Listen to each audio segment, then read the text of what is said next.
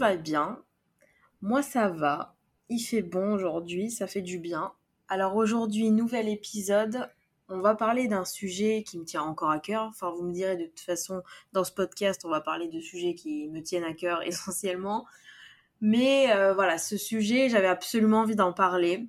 C'est très important pour moi d'apprécier sa propre compagnie pour pouvoir être heureux et heureuse dans sa vie de tous les jours et pour pouvoir par la suite être heureux ou heureuse avec une personne en couple ou même avec ses amis, sa famille, avec toutes les personnes qui nous entourent.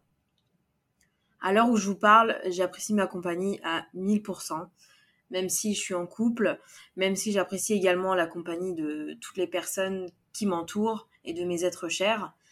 Mais avant ça, je peux vous dire que c'était pas gagné du tout et que j'en avais limite peur de cette solitude et de rester seule en fait.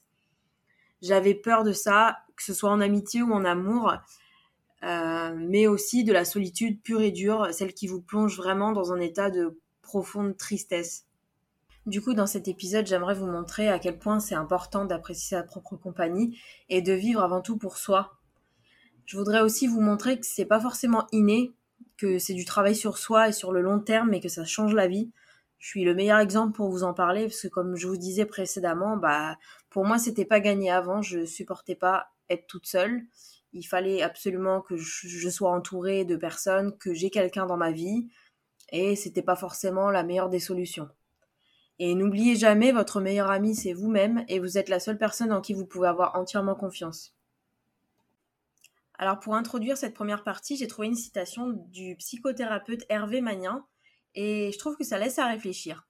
Donc je vous cite Les célibataires sont assez mal vus dans la société qui a des normes. Il y a un regard qui est porté sur les gens solitaires, les vieilles filles, les célibataires endurcis.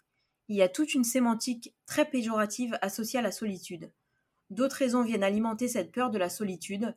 En effet, celle-ci est considérée d'une certaine façon comme une sanction, quand un enfant fait une bêtise dans une famille, par exemple, on lui dit File dans ta chambre. L'isolation est considérée et vécue comme une punition. Alors voilà. La solitude, c'est un peu tabou quand on en parle.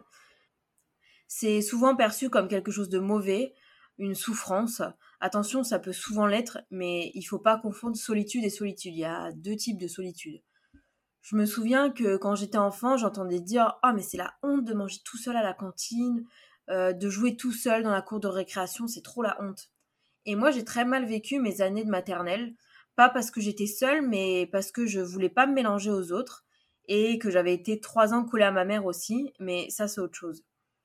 Après, en grandissant, j'ai entendu des choses comme quoi aller au cinéma seul c'était nul, aller au resto euh, ou dans un café seul ça craignait, tous ces trucs-là, et j'ai jamais compris pourquoi vraiment.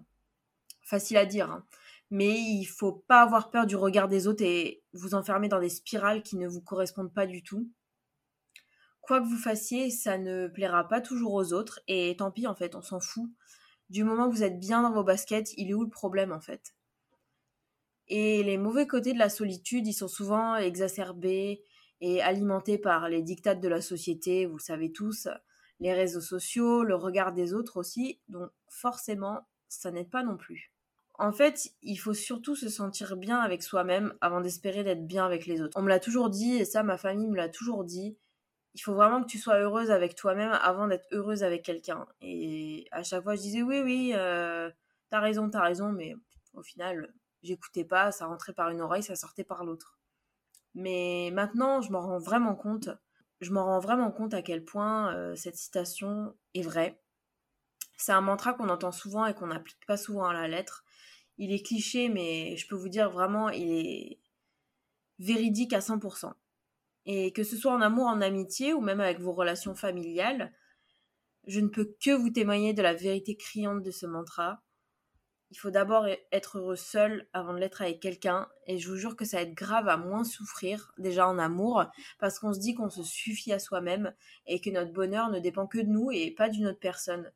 Et je peux vous le dire actuellement en étant en couple et en étant heureuse dans mon couple parce que auparavant, j'ai appris à être heureuse moi-même, à passer du temps avec moi-même, à apprendre à me connaître, à apprendre aussi ce qui me correspondait, ce qui me correspondait pas, ce qui me rendait heureuse et ce qui me rendait moins heureuse.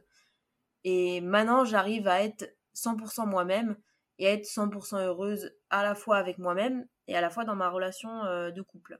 Je pourrais vous en citer un paquet des bienfaits à passer du temps seul, à se retrouver avec soi-même. En fait, c'est souvent mal vu de faire les choses seul, alors qu'il y a énormément de bienfaits à l'être, justement. Déjà, ça aide vachement à la confiance en soi. On ose plus faire les choses. On n'a pas besoin d'une autre personne que soi. Et ça, c'est quand même avantageux et on arrive plus à se débrouiller dans la vie de tous les jours. On peut faire ce qu'on veut, où on veut, quand on veut. Et ça, c'est un peu le but de vivre sa vie pleinement et librement, non? Être seul, c'est aussi, du coup, synonyme de liberté. Et ça aussi, pour moi, c'est l'une des clés du bonheur. Vous allez apprendre à mieux vous connaître, à vous découvrir et à vous aimer un peu plus. Vous allez pouvoir vous ressourcer et vraiment faire ce que vous voulez. Il faut vraiment contrer les dictates de la société et des réseaux sociaux. Et être seul ne veut pas dire être malheureux ou malheureuse. Et être en groupe avec plein de personnes ne veut pas forcément dire que c'est plus cool et plus fun et qu'on est plus heureux. Et puis, vous allez pouvoir vous concentrer sur vos objectifs personnels, professionnels, familiaux, tout ce que vous voulez. Vous allez vous ressourcer et réfléchir à votre avenir, ou même tout simplement à l'organisation de votre journée du lendemain sans avoir tout le monde dans les pattes. Alors comme vous le savez sûrement si vous avez écouté mes épisodes précédents, je suis fille unique et je l'ai toujours bien vécu en fait. Au contraire, je m'éclatais seule, je trouvais toujours des activités à faire et c'était très très rare que je m'ennuie. Justement, j'appréciais encore plus ce temps seul, même si j'adorais passer du temps avec mes parents ou avec mes amis, mais j'étais d'abord heureuse seule et ça se ressentait avec les autres par la suite. Et d'ailleurs, je pense que je ferai un épisode là-dessus sur euh, le fait d'être fille unique. Parce que à chaque fois qu'on me demande si j'ai des frères et sœurs, je leur dis non, je suis fille unique. Toujours derrière, on me demande Et tu t'ennuyais pas toute seule? Mais t'étais heureuse toute seule? Mais ça allait? Et en fait, oui, ça allait justement au contraire. Je préfère être fille unique que d'avoir eu des frères et sœurs. Et je pense que oui. Du coup, je, pense que je vous ferai un épisode là-dessus. Dites-moi si ça vous intéresse ce mythe de l'enfant unique. Et aujourd'hui, vous écoutez une nana qui supportait pas être seule sur le plan sentimental et affectif. Donc je peux vous dire que je viens de loin. J'ai vraiment dû travailler sur moi-même pour trouver les bienfaits de passer du temps seule pour se retrouver, pour apprendre à être heureuse dans un premier temps, avant d'être heureuse en couple. Et c'est super important. En fait, euh, il fallait toujours que je sois en couple et que j'ai quelqu'un dans ma vie. Je ne sais pas pourquoi, je ne sais pas d'où ça vient. Et euh, Sinon, j'avais peur justement bah, soit de m'ennuyer, soit euh, de ne pas avoir assez d'amour, alors que j'avais énormément d'amour, que ce soit avec mes amis ou que ce soit avec ma famille. Mais je sais pas. Il fallait absolument que j'ai quelqu'un, que quelqu'un m'aime, que je me sente aimée, que j'aime en retour. Et même si c'était des personnes pas forcément bien pour moi, c'était pas forcément les personnes qu'il me fallait et c'était pas forcément les personnes dont j'avais besoin sur le moment en fait. Et c'est là que l'adage est très important, c'est il vaut mieux être seul que mal accompagné. Et clairement, 100% véridique. Ensuite, si vous avez écouté mon épisode sur les voyages solo, bah j'adorais ça. J'adorais voyager seul, me retrouver avec moi-même. J'en apprenais plus sur moi-même et sur les gens et sur le monde qui m'entoure aussi. Il y a tellement de bienfaits à faire les choses seul.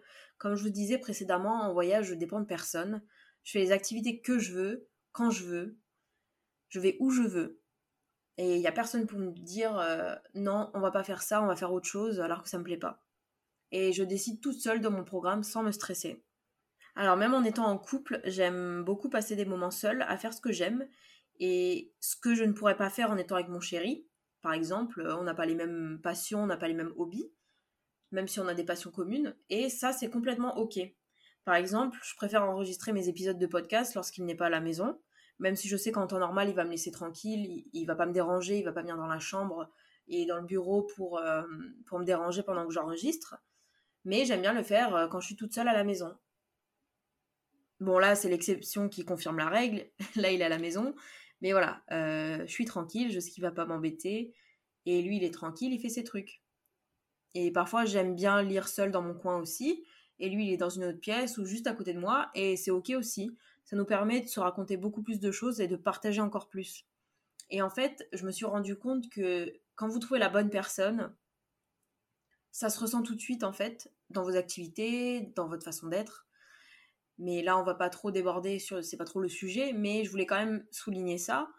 En fait, avant, quand j'étais pas bien dans ma peau, quand j'étais pas bien dans ma vie, et qu'il me fallait absolument quelqu'un euh, pour un peu combler euh, le vide, et que c'était pas du tout les bonnes personnes, je remarquais qu'il fallait absolument que je reste avec cette personne tout le temps. Il fallait qu'on soit tout le temps collé euh, et qu'on fasse les mêmes choses. Et ça, c'est toxique, c'est très très toxique, parce qu'on ne peut pas se retrouver avec soi-même, on ne peut pas faire des choses qui nous plaisent forcément.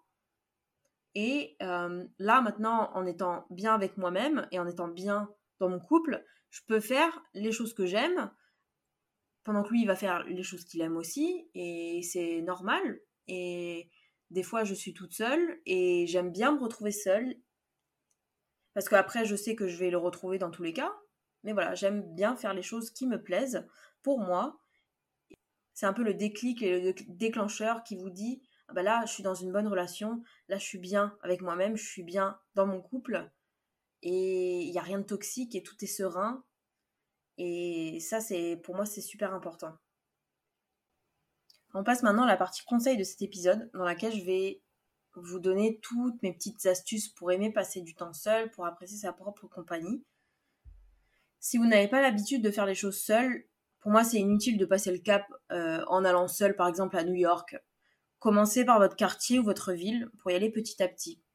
Par exemple, allez prendre un café euh, seul au café du coin, posez-vous dans un parc pas loin de chez vous avec un livre en écoutant de la musique et des podcasts pour vous mettre dans votre bulle et moins craindre le regard des autres, même si, comme je vous disais précédemment, on s'en fiche, hein, et c'est souvent dans notre tête que ça se passe.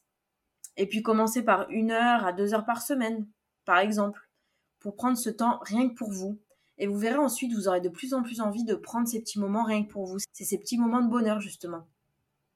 Vous allez y trouver que des bienfaits. Et puis avec le temps que vous vous accorderez à vous-même, vous trouverez sûrement des passions solo, que ce soit l'écriture, la peinture, le sport, la lecture, le scrapbooking, la méditation. Il y a tellement de choses à faire et à découvrir dont vous ne soupçonneriez même pas l'existence. Des activités à faire sans avoir besoin d'être entouré. Par exemple, moi j'ai repris le scrapbooking. J'ai un carnet de voyage.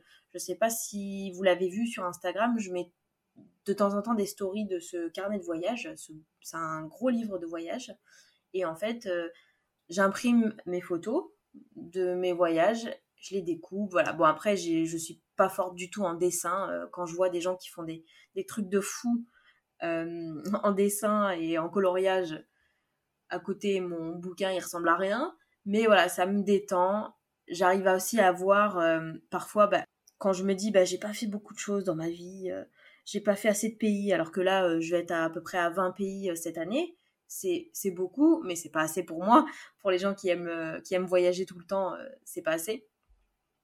Mais je me dis, en regardant tout ça, en voyant toutes ces photos, en cochant les pays, en cochant les villes, et en revoyant tout ça, je me dis, je suis super chanceuse quand même. Euh, et, puis, euh, c'est une activité qui me détend beaucoup. Euh, j'écoute de la musique ou j'écoute un podcast quand je, quand je fais mon scrapbooking. Donc, si vous avez un peu l'esprit créatif, c'est super comme activité.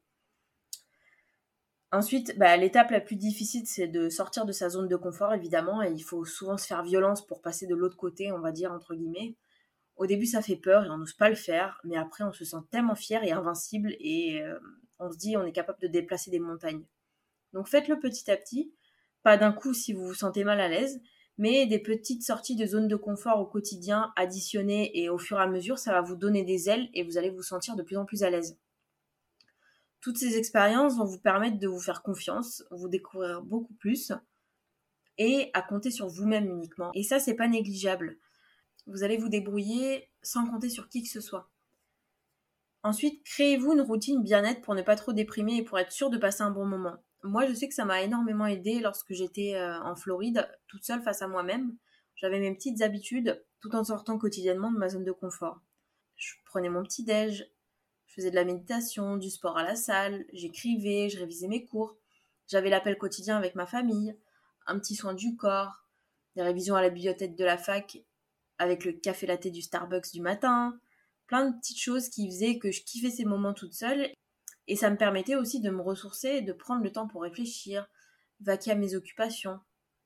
Se créer une routine réconfortante, c'est super important, ça permet de nous rassurer, mais aussi de se découvrir soi-même, comme je vous disais, et de découvrir plein de nouvelles choses. Comme je vous disais précédemment dans la partie sur les bienfaits, vous pouvez vous concentrer à 100% sur vos objectifs personnels, professionnels. Ça peut être écrire vos objectifs perso dans un cahier ou sur votre téléphone, planifier votre journée du lendemain et votre to-do list, réfléchir à votre avenir, à vos projets pro, à vos objectifs pro, mais aussi perso. Bref, tous ces moments, ils peuvent être rentabilisés pour vous aider à grandir et à évoluer. Ça peut être euh, de simples envies, hein, comme finir ce livre que vous aviez commencé, euh, faire une recette de tarte aux pommes que vous n'aviez pas le temps de faire. Je donne des exemples. Hein. Euh, regarder cette série qui vous guette depuis longtemps. Ou des réalisations de rêves, des trucs plus gros, comme écrire un livre, apprendre une nouvelle langue, préparer un concours, un gros voyage, une expatriation. Tout ça, toutes ces étapes, ce sont vous et uniquement vous qui les mettrez en place. Ce ne sera pas les autres. Et puis, bah, ça peut aussi vous aider à faire le point sur vos relations et vos objectifs relationnels. Avec qui je souhaite faire ma vie, avec quel genre de personnes je me vois entourée, quelles sont les personnes qui m'apportent que du bien et qui sont là pour moi quand j'en ai besoin, et au contraire, quelles sont les personnes opportunistes qui ne viennent vers moi que par intérêt, et au contraire, quelles sont les personnes opportunistes qui ne viennent vers moi que par intérêt, que quand elles en ont besoin, et qui sont pas sincères, qui sont pas authentiques, et qui ne me poussent pas vers le haut. Ça vous aidera grandement à faire un tri, je peux vous le dire. Voilà, j'espère que ce court épisode vous aura inspiré et donné envie de passer des moments seuls si vous n'osez pas le faire ou confirmer vos envies de l'être. Si jamais vous voulez que je refasse un épisode sur le sujet, n'hésitez pas à me le dire. Alors être seul, ça veut pas dire se sentir mal ou ne pas avoir d'amis ou être associable ou être malheureux. C'est pas non plus un sujet tabou, il faut faire la différence entre la vraie solitude et être seul de temps à autre pour se retrouver soi-même. N'hésitez pas à partager vos témoignages sur le sujet, on pourrait également faire un épisode où on pourrait débattre, je sais pas. Si vous avez d'autres idées de sujets, je serais ravie de vous lire et de vous écouter par la suite. Maintenant, faites-moi plaisir et listez toutes les choses que vous aimez faire seul et faites-les. Et partagez-les moi si jamais ça vous dit. Si vous êtes arrivé à la fin de cet épisode, merci de l'avoir écouté.